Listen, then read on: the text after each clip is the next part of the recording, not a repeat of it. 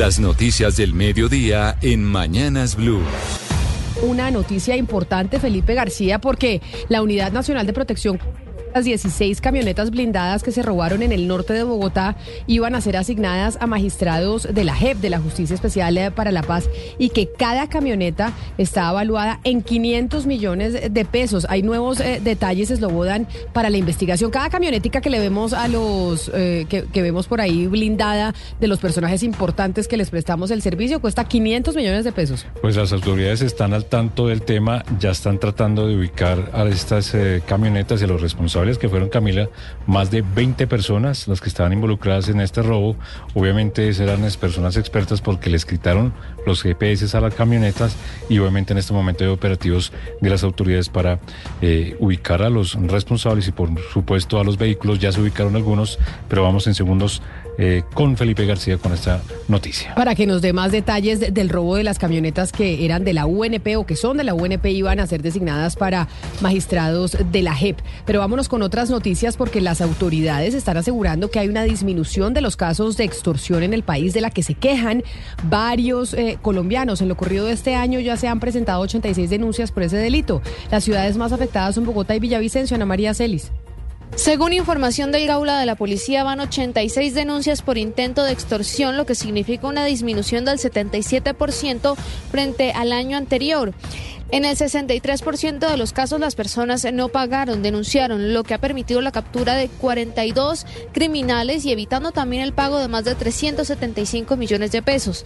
Al respecto, el coronel Elber Sanabria, director del Gaula de la Policía. Y la invitación es a estas potenciales víctimas que frente a cualquier intención, pretensión de un actor criminal, querer extorsionarlos, deben acudir esa a la línea 165 y comunicarse con nosotros para que tengamos esa oportunidad de asesorarlos, de acompañarlos y sobre todo decirles qué hacer. Los grupos delincuenciales son los principales dinamizadores de la extorsión en ciudades como Bogotá, Villavicencio, Cali, Tuluá y Barranquilla.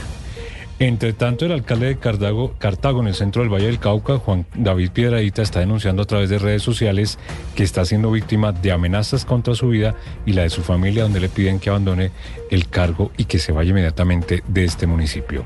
En Cali, Diego Vázquez. Se conoció en las últimas horas que el alcalde de Cartago, municipio ubicado al norte del valle, denunció a través de sus redes sociales que él y su familia han sido blanco de amenazas por parte de personas inescrupulosas. En los mensajes, estas personas se identifican como miembros de un grupo armado quienes exigen que abandone su cargo e irse del municipio o de lo contrario su vida corre riesgo. Sin embargo, para el mandatario esto no será impedimento ni lo atemoriza, pues afirma que seguirá en firme ante las intimidaciones. Juan David Piedraíta, alcalde de Cartago. Se recibió por parte de mi señora madre, de mi hermano, de mi hermana, de mi esposa, una amenaza vía WhatsApp donde manifiestan que debo dejar el cargo de alcalde y salir de la ciudad con toda mi familia. A eso no le estamos colocando cuidado. Por el momento las autoridades investigan quiénes estarían detrás de estas amenazas, si se trataría de algún grupo armado o delincuencia común. Recordemos que la gobernadora del Valle redobló la seguridad en el departamento, donde alrededor de 200 policías llegaron a distintos municipios del Valle del Cauca para garantizar la seguridad de la población. Ahora sí vamos con eh, Felipe García a las 12 del día, 5 minutos, que tiene los detalles sobre las camionetas que se robaron de la Unidad Nacional de Protección, pero que ya encontraron algunas de ellas. Felipe.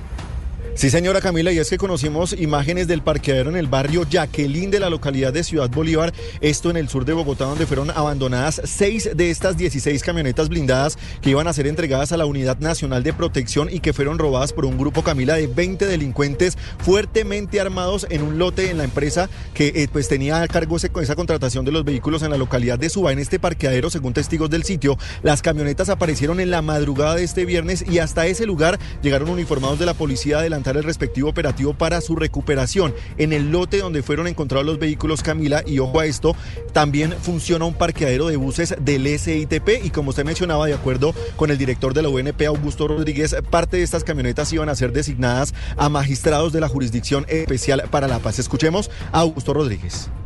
Ese grupo de personas llegaron con inhibidores de los GPS para evitar que fueran rastreados inmediatamente y eh, se llevaron, se llevaron eh, los, los vehículos.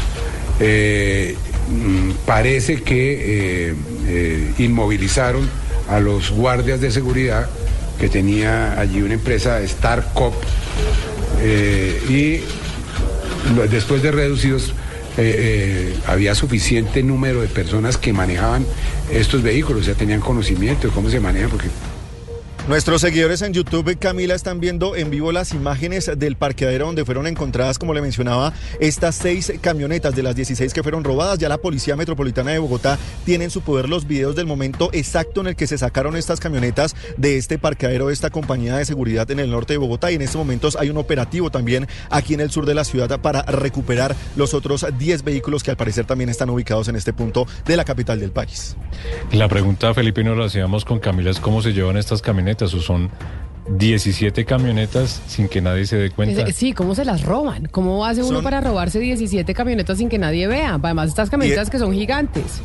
Es que Camila, llegaron con armas largas, dicen los vigilantes del sitio donde se la robaron, que estos 20 delincuentes llegaron con fusiles, los amenazaron, los amarraron y los metieron a una habitación oscura. Luego de esto, con equipos de alta tecnología, con inhibidores de señal, interrumpieron los GPS de los vehículos y allí fue eh, de, a partir de ahí fue que sacaron las camionetas. Cuatro horas se demoraron estos delincuentes sacando las camionetas de alta gama de este parque pues ahí está esta historia increíble.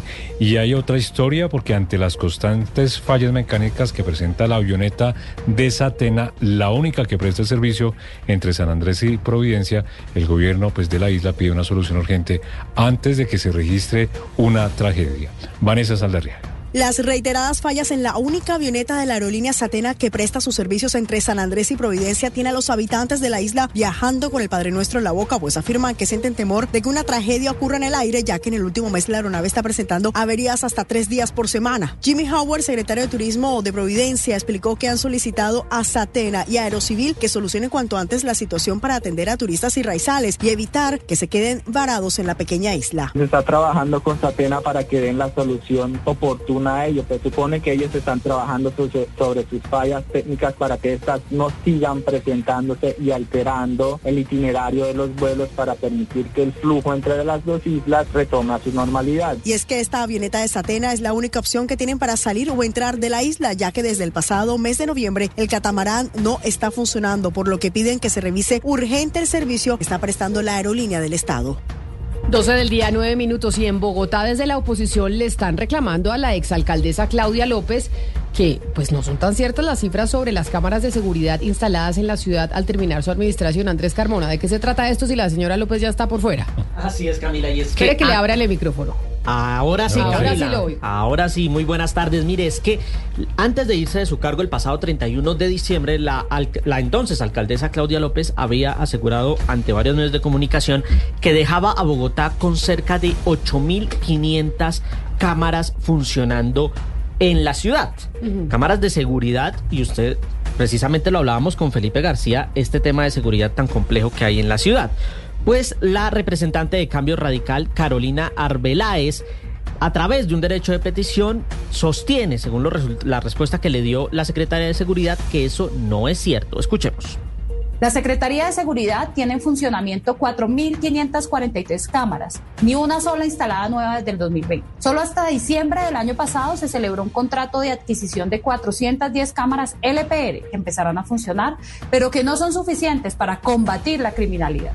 Dice la representante que de acuerdo con lo que le responde la Secretaría de Seguridad, de sistemas de videovigilancia en Bogotá hay 9.540 cámaras divididas en 5.000 propiedad del distrito, 1.800 en propiedad de entidades privadas, 1.700 de Transmilenio, 14 de la CAR, 6 del Invías y 40 de la Secretaría de Movilidad. Que de esas 4.500 están en funcionamiento y 1.280 están sin funcionar y sin que se hayan reparado, por lo que le pide a la hora alcalde Carlos Fernando Galán, pues que se tome en serio la seguridad de la ciudad y mande a reparar y a instalar las cámaras necesarias. 12 del día, 10 minutos y hablando de seguridad, pues está muy difícil la situación de orden público que se vive en el sur del departamento de Bolívar. En las últimas horas, el propio gobernador Yamil Arana anunció que más de 3.000 uniformados van a reforzar la seguridad en esta región del país. La información a esta hora con Dálida Orozco.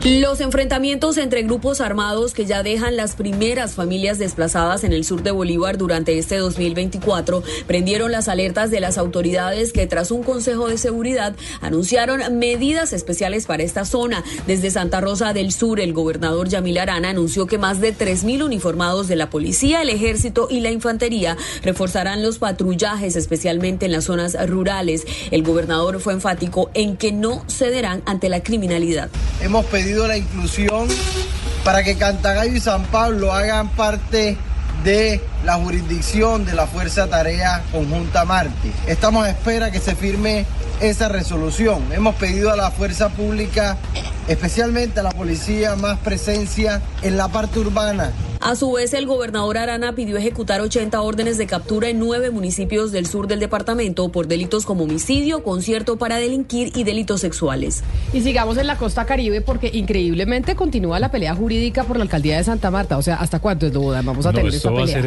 eterno porque... Eterno. Pues mira dónde vamos. Mire, el nuevo capítulo de este debate lo está protagonizando la magistrada María Victoria Quiñones, quien se declaró impedida después de que le correspondiera la demanda de nulidad interpuesta por Jorge Agudelo contra Carlos Pinedo. La información sobre esta historia de Santa Marta, que parece no terminar nunca, la tiene William Agudelo. La magistrada María Victoria Quiñones Triana fundamentó su decisión en el hecho de que el abogado Hernando Zabaleta Echeverrí, sobre quien ella ya había manifestado una animadversión en el pasado, solicitó su participación en el proceso presentado por Jorge Agudelo a presa. En entrevista con Blue Radio, el abogado Zabaleta Echeverrí explicó la decisión de la magistrada. Pues ella decide apartarse de ese proceso en el entendido de que su imparcialidad se ve afectada por la sola presencia mía dentro de ese proceso. Recordemos que la magistrada Quiñones Triana estuvo en el centro de la polémica luego de aparecer en el escándalo de los Excel, donde presuntamente se relacionaba la burocracia entregada por la alcaldía de Santa Marta durante la administración de Birna Johnson. Ahora será la magistrada Elsie Reyes quien deberá tomar una decisión sobre si admite la demanda interpuesta por Jorge Agudelo y si se concede o no la medida cautelar que sacaría de la alcaldía a Carlos Pinedo. Y hay una denuncia muy grave en Medellín. Alrededor de 4.000 niños y adolescentes estarían siendo instrumentalizados por diferentes grupos de delincuencia. Héctor David Santa María. Las autoridades en Medellín indicaron que las comunas más afectadas son 12 de octubre, Robledo, Villahermosa, San Javier, Belén y el corregimiento Altavista. Cada vez son más graves las acciones criminales en las que estarían involucrados los niños y adolescentes. Julio Rengifo, defensor de derechos humanos. En situaciones más graves de la criminalidad que tienen las bandas criminales, como es el, el fleteo, el, sicariato y otros delitos de alto impacto, que son los niños que cometen estas situaciones graves en la ciudad. Una tarea que debe ser atendida en un trabajo mancomunado, no solamente entre la administración de Federico Gutiérrez, sino con apoyo del gobierno nacional, así lo dijo Fernando Quijano, director de Corpades. Para desvincular a niños, niñas y adolescentes de todo el tema de criminalidad, sacarlos del alto riesgo que pueden estar viviendo en muchas zonas de la ciudad de Medellín. Las autoridades aceptan que habría un subregistro que generaría mayor preocupación sobre el reclutamiento en las comunas de Medellín. La noticia internacional. En el mundo día de guerra número 105, lleno de declaraciones, el portavoz del Departamento de Estado de los Estados Unidos, Matthew Miller, ha insistido en que no hay forma de resolver los problemas de seguridad de Israel en la región, en Oriente Medio, y los desafíos a corto plazo de reconstruir Gaza e instaurar un gobierno en la franja sin establecer un Estado palestino. Así respondía entonces a las declaraciones del primer ministro israelí Benjamín Netanyahu, que señaló que no contemplaba el establecimiento de un Estado palestino como opción tras la guerra. Por su parte, la Autoridad Nacional Palestina respondió a Israel y dijo que no habrá estabilidad en la región sin un Estado palestino.